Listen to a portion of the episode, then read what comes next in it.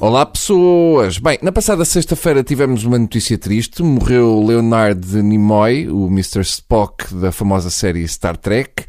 Uh, com a morte de Spock, resta Shubble como o único ser vivo que não compreende as emoções dos humanos. A verdade é que não entrava uma pessoa de franja no paraíso desde a Beatriz Costa. No caso de Spock, não se pode dizer paz à sua alma que os vulcanos inteligentes não acreditam nisso. E vamos ao lindo tema de hoje, que foi notícia no fim de semana. Passos Coelho esteve 5 anos sem pagar à Segurança Social.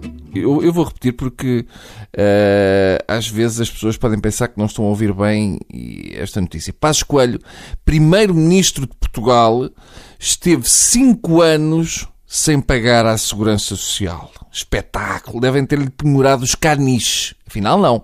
O Primeiro-Ministro diz que nunca foi notificado da dívida criada entre 1999 e 2004 e adiantou que já pagou este mês 4 mil euros depois do Jornal Público ter dado com o caso. A direita portuguesa até veio dizer que o público já fez mais pelo combate à fuga aos impostos que o Siriza. É verdade, não somos a Grécia, mas o nosso Primeiro-Ministro tem costumes gregos. E consta que os paralíticos da Grécia juntaram-se para pagar segurança social de passos. Agora já todos percebemos porque é que Passos queria acabar com a segurança social, porque sempre eram 4 mil euros para as férias. Para começar, faz um bocadinho de confusão, porque até para concorrer ao ICA é preciso ter a segurança social em dia, mas para ser Primeiro-Ministro, pelos vistos, não. Se bem me recordo do escândalo da Tecnoforma, provavelmente Passos só não pagou a segurança social porque na altura estava ocupado a pedir o subsídio de exclusividade. Ou então, se calhar, Passos não pagou a segurança social para pagar as propinas do curso do Relvas.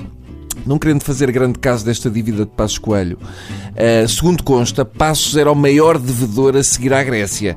A verdade é que estes 4 mil euros, parecendo que não, ainda são 4 anos de depósito cheio na moto do Mota Soares. Mota Soares que se apressou a vir dizer que Passos Coelho foi vítima de erros da administração. Portanto, os do RSI são aldrabões e Passos Coelho foi vítima, grande ministro da Segurança Social.